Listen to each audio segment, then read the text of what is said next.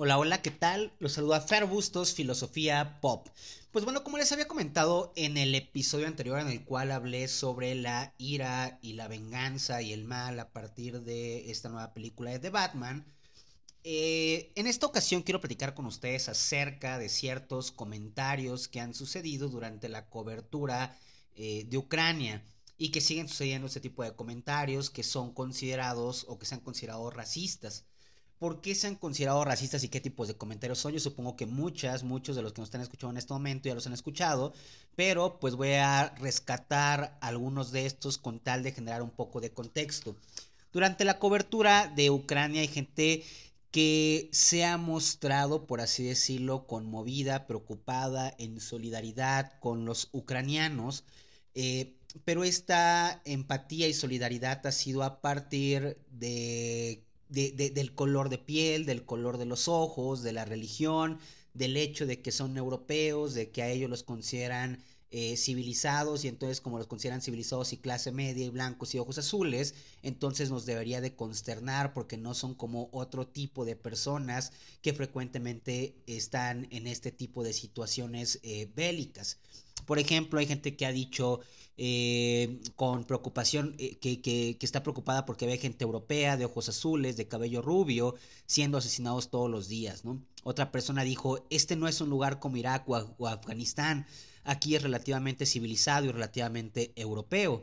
Otra persona dijo que todo esto era para que, para conmoverse había que ver todo lo que está sucediendo, ¿no? La forma en que están vestidas eh, y que son personas prósperas de clase, de clase media, ¿no? Que estos podrían ser tus vecinos. Otra persona dijo, esta no es una nación tercermundista en desarrollo, esto es Europa. Y no solamente y, no solamente es que hayan habido este tipo de comentarios, sino que también ha habido ciertos posicionamientos políticos respecto a los ucranianos que difieren pues de otras eh, nacionalidades o refugiados de otras nacionalidades, ¿no? Es decir, hay también países de la Unión Europea que han eh, rechazado eh, desde el 2015 eh, refugiados árabes y africanos y que sin dudarlo acogieron a ucranianos, ¿no? Países como Polonia, Hungría, Bulgaria, Rumania, y que justamente a la hora de, muchos, muchos representantes políticos a la hora de avisar que iban a aceptar a estos refugiados ucranianos, se expresaron de la misma manera que estos corresponsales eh, eh, con relación a Ucrania, ¿no? Es decir, dijeron que, pues bueno, que eran eh, personas como más cercanas, que eran europeas, que se veían civilizados, que eran personas educadas.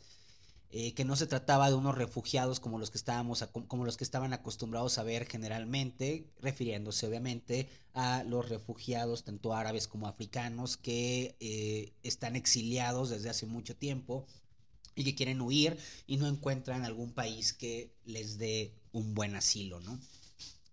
Eh, y todo esto se ha puesto, digamos, como en la discusión pública y se ha dicho que, que, expresan cierto racismo.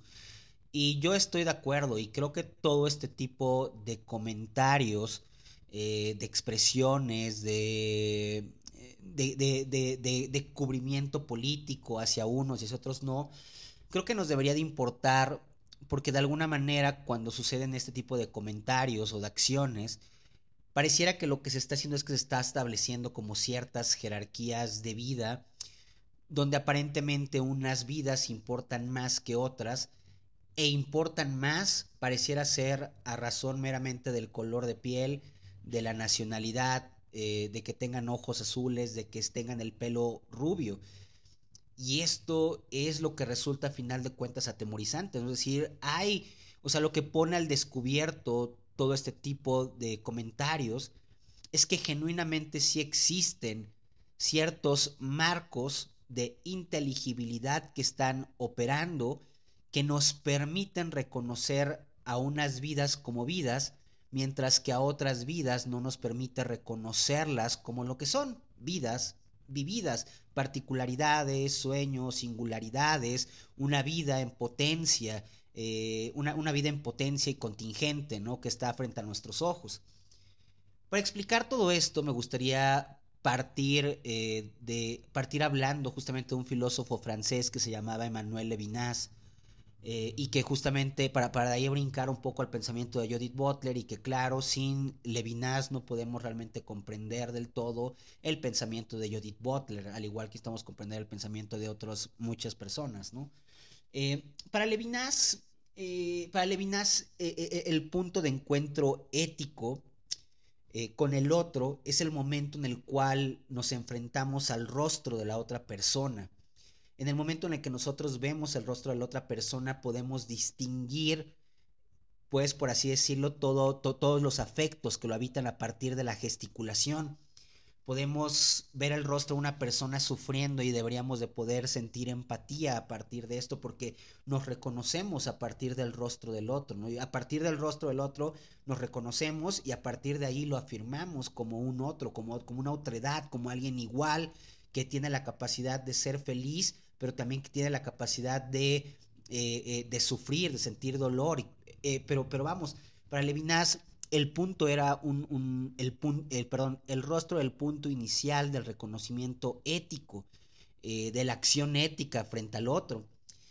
Sin embargo, aunque suena como bonito y, e interesante, creo que la historia misma nos ha enseñado que esto no siempre se presenta de esta forma no basta solamente ver el rostro de las demás personas para reconocerlas como una otra edad y desde ahí tratarlas, desde, y desde ahí tratarlas eh, eh, desde un posicionamiento ético. Si esto fuera necesario, no habría racismo, no habría discriminación. Sin embargo, el racismo y la discriminación existen y persisten hasta el día de hoy. Esto nos quiere decir que el rostro no es una unidad mínima como para poder afirmar a la otra persona. En ese sentido, Judith Butler, principalmente en un libro que se llama Marcos de Guerra, Las vidas lloradas, eh, y en otro libro que se llama Sin Miedo, eh, eh, pero lo detalla principalmente en Marcos de Guerra, Vidas Lloradas. Judith Butler acerca de lo que nos habla es que pareciera ser que están operando continuamente ciertos marcos de inteligibilidad que nos permiten aprender una vida y que estos mismos marcos al mismo tiempo dejan fuera otro tipo de vidas. ¿A qué se refiere con esto de marcos de inteligibilidad que nos permiten aprender una vida, reconocerla?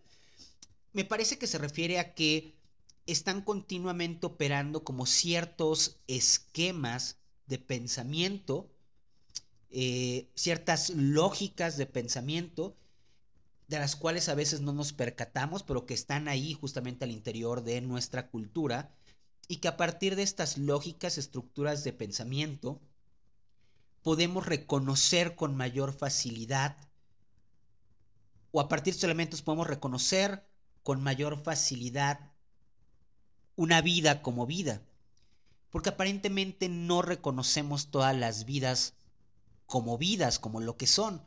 Es decir, hay vidas que aparentemente y que históricamente se cuidan más que otras. Llega un momento en el que, eh, eh, no sé, eh, si alguien desaparece, pero si esta persona que, que, desaparecida pertenece a una familia con dinero o si es de determinada nacionalidad o si es de determinado color de piel, pareciera ser que toda esa vida importa más, vale más, merece más la pena ser cuidada eh, por el Estado, eh, por las demás personas, y entonces justamente si esta persona desaparece se accionan una suerte de mecanismos eh, que dan pie a la búsqueda de esta persona. Pero si de pronto la persona que desaparece es una mujer de alguna comunidad alejada de alguna ciudad grande, de algún pueblo, de alguna comunidad rural, pues pareciera ser que, que esta vida no se reconoce de la misma forma que la otra. Es decir, si esta persona desaparece, los mecanismos de poder políticos no se accionan de la misma forma frente a ella para poderla buscar y para poderla, y para, para, poderla buscar con urgencia, con preocupación. Y justamente esto lo que nos estaría delatando es, es esto a lo que nos estaba refiriendo Judith Butler, que hay como ciertos esquemas a través de los cuales nosotros reconocemos más fácil ciertas vidas donde las hay, pero que al mismo tiempo pareciera ser que estos marcos no nos permiten reconocer con tanta facilidad algunas, algunas vidas que están ahí. Porque esto habría que reconocer. Hay muchas vidas, hay muchas personas con vida que transitan el mundo en una, en una suerte de, de, de, espectralidad, como si fueran espectros, ¿no? es decir, son, son, son, hay personas que aparentemente, hay personas que están vivas, perdón, pero que no gozan de lo mínimo para poder tener una vida digna, no disponen de los mecanismos mínimos y necesarios como para poder desempeñar su vida en términos óptimos. Son vidas excesivamente precarias, son vidas que a duras penas se sostienen con vida, porque lo que hace falta justamente es un mayor reconocimiento de estas. Y esto justamente es lo preocupante y es lo que, y es lo que intenta examinar Judith Butler en este libro que se llama Marcos de Guerra, Vidas Lloradas. Porque dice esto, ¿no? Dice, se han establecido como ciertas jerarquías de vida a partir de estos, de estos marcos que nos permitan inteligir, abstraer lo que tenemos frente a nosotros al otro y poderlo aprender con H, reconocer como lo que es, como una subjetividad, con sueños, con historia, con historia de vida propia. Esto falla, porque justamente estos marcos que están operando han establecido ciertas jerarquías que nos llevan justamente a este tipo de problemáticas que se ven delatadas, expuestas, exhibidas en este tipo de comentarios racistas que han ejercido muchas personas durante la cobertura. Porque entonces para ellos es, ok, es que pareciera ser que hay, hay ciertas cosas que a estas vidas las vuelve importantes y, nos, y, estas vidas es urgente que las cuidemos. Y es urgente que las cuidemos, ¿por qué? Porque son blancas, porque tienen los ojos azules, porque tienen el pelo rubio, porque son católicas, eh, porque son europeos. Es decir, todos estos, todas estas características pareciera ser que son justamente los mecanismos que están operando al interior de estos marcos de inteligibilidad, pero que justamente lo que dejan fuera es otro tipo de colores de piel, otro tipo de colores de ojo, otro tipo eh, de color de, de, pelo, eh, pieles, religiones, que es justamente lo que pasa en el momento en el que estos países de la Unión Europea no quieren recibir a árabes y africanos por su nacionalidad, por su color de piel, por su lenguaje. Y esto es lo preocupante, porque entonces es como si todos estos elementos culturalmente no fueran los mínimos para poder reconocer una vida como lo que es, no son, no son necesarios para poder reconocer esas vidas como valiosas o de la misma forma o, igual de valiosas que las otras. Son estas jerarquías que están operando y que claro que nos han puesto, pues, por así decirlo, en la madre social y culturalmente durante mucho tiempo. Porque justamente a través de estas, de, estas estructuras que se han, que se ha continuado operando bajo ciertas lógicas racistas y de segregación. Porque importan más otros colores de piel que otros. Porque y desde ahí se dice, esta vida importa más que aquella. Y hay muchas cuestiones terribles alrededor de todo esto. Eh, Judith Butler justamente dice, le pone como subtítulo a este libro Las vidas lloradas. ¿Por qué? Y, esto es importante, porque Judith Butler habla acerca de las vidas lloradas y de la llorabilidad, por lo menos, por lo menos así se traducen al español eh, en sus libros. ¿Qué es esto? ¿Por qué es importante el llanto, la llorabilidad? Porque Judith Butler dice que a partir de estos esquemas de estos marcos de inteligibilidad, se determina el valor de las vidas. Y ella cree que justamente el llanto es algo que aparece de por medio o con relación en estos entrecruces. Las vidas, es, vamos, ¿cómo decirlo? Hay vidas que vale la pena, aparentemente hay vidas que vale más la pena cuidar que otras, y desde ahí también al mismo tiempo pareciera ser que habitamos bajo un régimen donde hay vidas que nos duele más que se pierdan o que desaparezcan, que se acaben, que otras.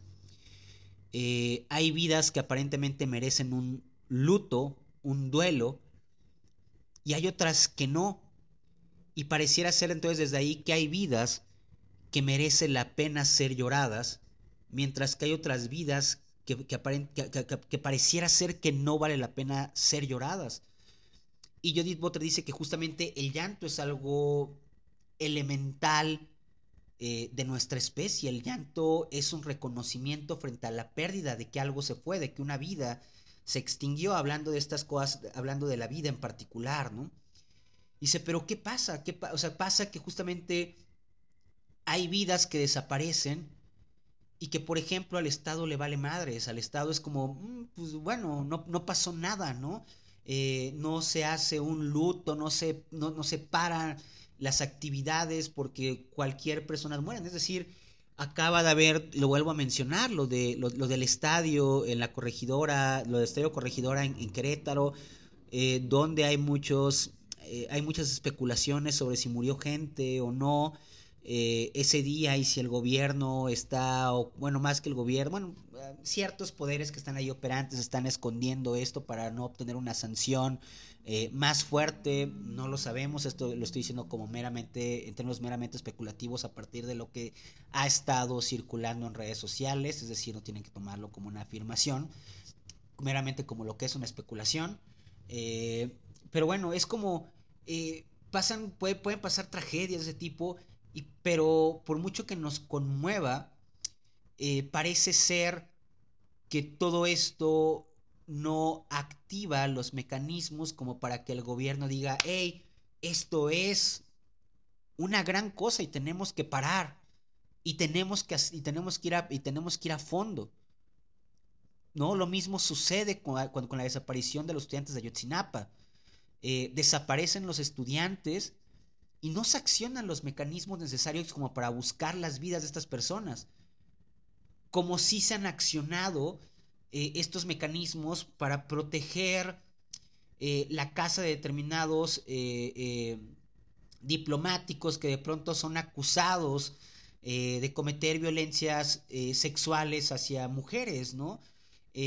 como si, vamos, pensémoslo así, si de pronto desaparece eh, eh, el, él, la hija de algún funcionario público, los mecanismos de poder se activan para buscarlos, para ponerlos ahí, y esto salen los los noticieros y nos consternaría todo este tipo de cosas.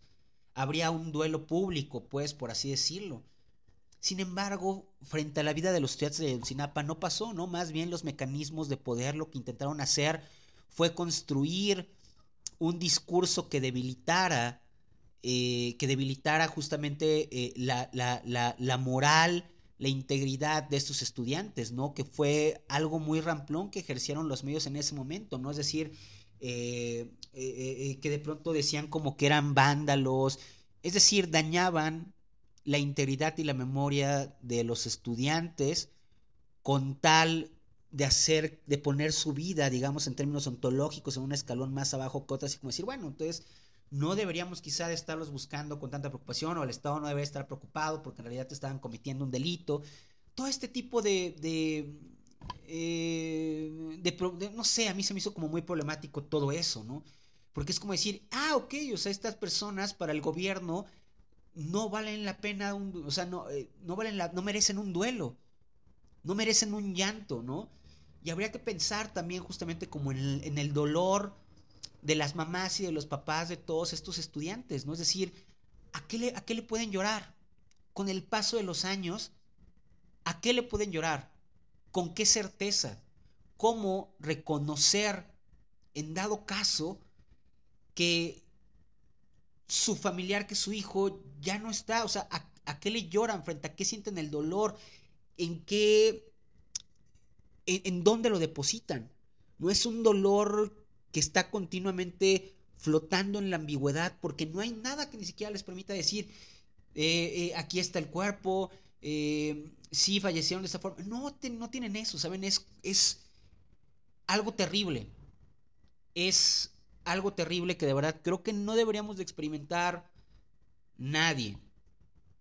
Sin embargo, son cosas que suceden constantemente a partir de todo este tipo de jerarquías, a partir de que se tejen desde estos marcos de inteligibilidad que nos permiten reconocer ciertas vidas como vidas, pero que al mismo tiempo nos hacen o nos permiten que queden fuera muchas vidas que son vidas y que deberían de merecer la misma reconocibilidad, la misma aprehensión.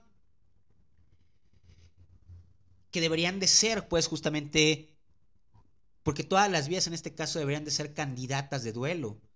Todas las, es decir, deberíamos tener la capacidad de reconocer todas las vidas como lo que son, como vidas vividas, como singularidades, como vida en potencia, como vida contingente, porque no, porque no se trata solamente de decir voy a reconocer esta vida, porque esta vida sí va a terminar dentro de cierto espectro ideológico, eh, profesional, eh, no, o sea, debemos de ser capaces de reconocer cualquier tipo de vida, ¿no? Como desde su contingencia, sin esperar que termine siendo de una determinada religión, de otra.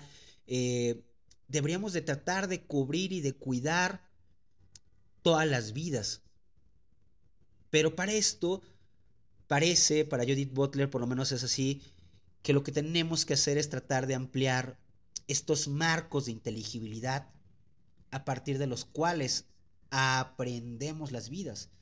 Es decir, tenemos cada vez que ir expandiendo más esto y derribando ciertos muros fronterizos, intelectuales, epistémicos que tenemos eh, eh, eh, y con los cuales transitamos cotidianamente el mundo. Necesitamos expandir, necesitamos expandir conceptos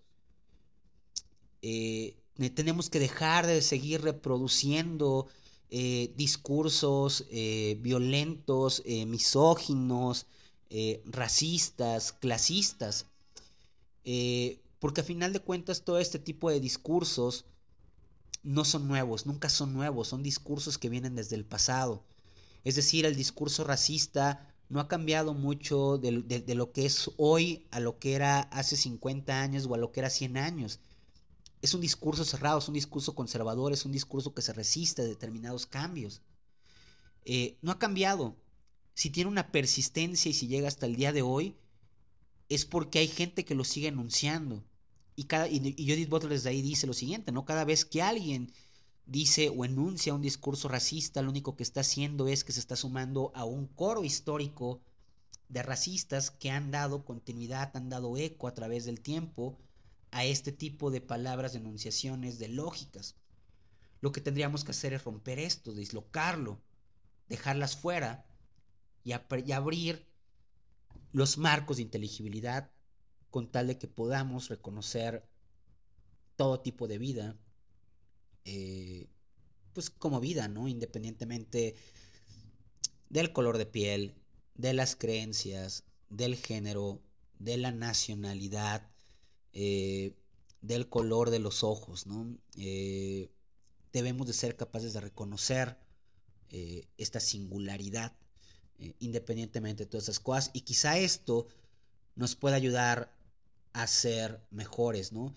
Y pues todo esto es problemático simplemente por esto, porque, o sea, todo esto que sucedió con la cobertura, los comentarios que salieron, es problemático y doloroso porque simplemente lo pone al descubierto, ¿no? Es como todo el tiempo hay discusiones acerca de, de, cómo la blanquitud es un privilegio, eh, de cómo hablar, o sea, o sea, vamos, haber nacido en determinados lugares también resulta un privilegio, ¿no?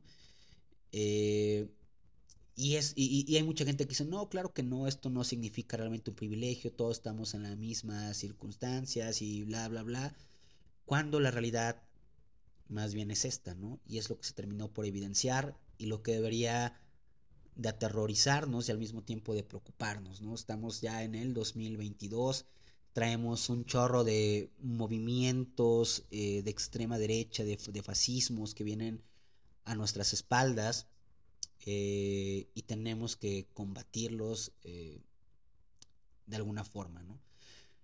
Pues bueno, de esto quería conversar un poco con todas todos, todos ustedes. Eh, si tienen chance, échenle un ojito a estos dos libros, eh, Marcos de Guerra, Vidas Lloradas, de Judith Butler y Sin Miedo. Eh, creo que les pueden gustar. Son dos libros, para ser de Judith Butler, son de fácil lectura. Y digo esto en el sentido de que Judith Butler es como muy conocida por, por escribir como muy obscuramente. Y aquí lo hace como más friendly, me parece.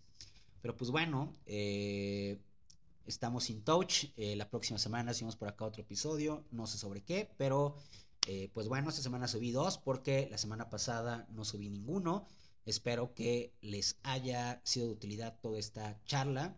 Por ahí ya saben, como siempre en comentarios, pueden ponerme qué piensan y ahí me encuentran en redes sociales. Que estén chingón, estamos viendo.